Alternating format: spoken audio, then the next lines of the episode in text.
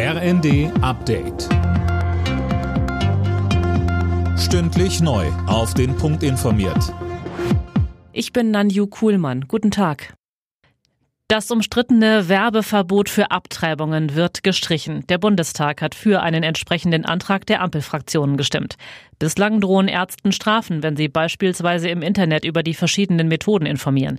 Die Union hat gegen die Neuregelung gestimmt. Die Vorsitzende des Rechtsausschusses Elisabeth Winkelmeier-Becker sagte, mit der kompletten Streichung von 219a ermöglichen wir auch proaktive Werbung im Internet oder auch möglicherweise in Zeitschriften.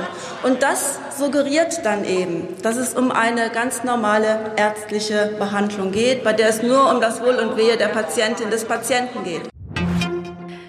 In den USA hat das oberste Gericht das liberale Recht auf Abtreibung gekippt. Der mehrheitlich konservative Supreme Court hat ein rund 50 Jahre altes Grundsatzurteil aufgehoben. Die Bundesstaaten können nun entscheiden, ob sie Abtreibungen erlauben, einschränken oder komplett verbieten. Mit NRW startet das bevölkerungsreichste Bundesland in die Sommerferien. Ab jetzt werden deshalb die ersten Urlaubsstaus auf den Autobahnen erwartet. Wo es besonders voll werden kann, dazu sagte uns ADAC-Sprecherin Alexandra Kruse.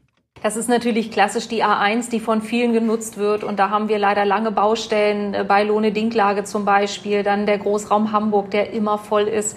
Wenn wir weiterschauen auf der A1 Richtung Fehmarn, auch da Baustellen.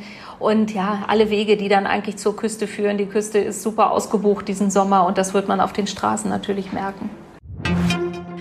Bei den Aufräumarbeiten nach dem Hurricane Festival in Schesel ist ein Security-Mitarbeiter versehentlich auf dem Müll gelandet. Er lag schlafend in seinem Zelt, das ein anderer Arbeiter mit seinem Bagger griff und auf den Müll beförderte. Der Mann blieb glücklicherweise unverletzt. Alle Nachrichten auf rnd.de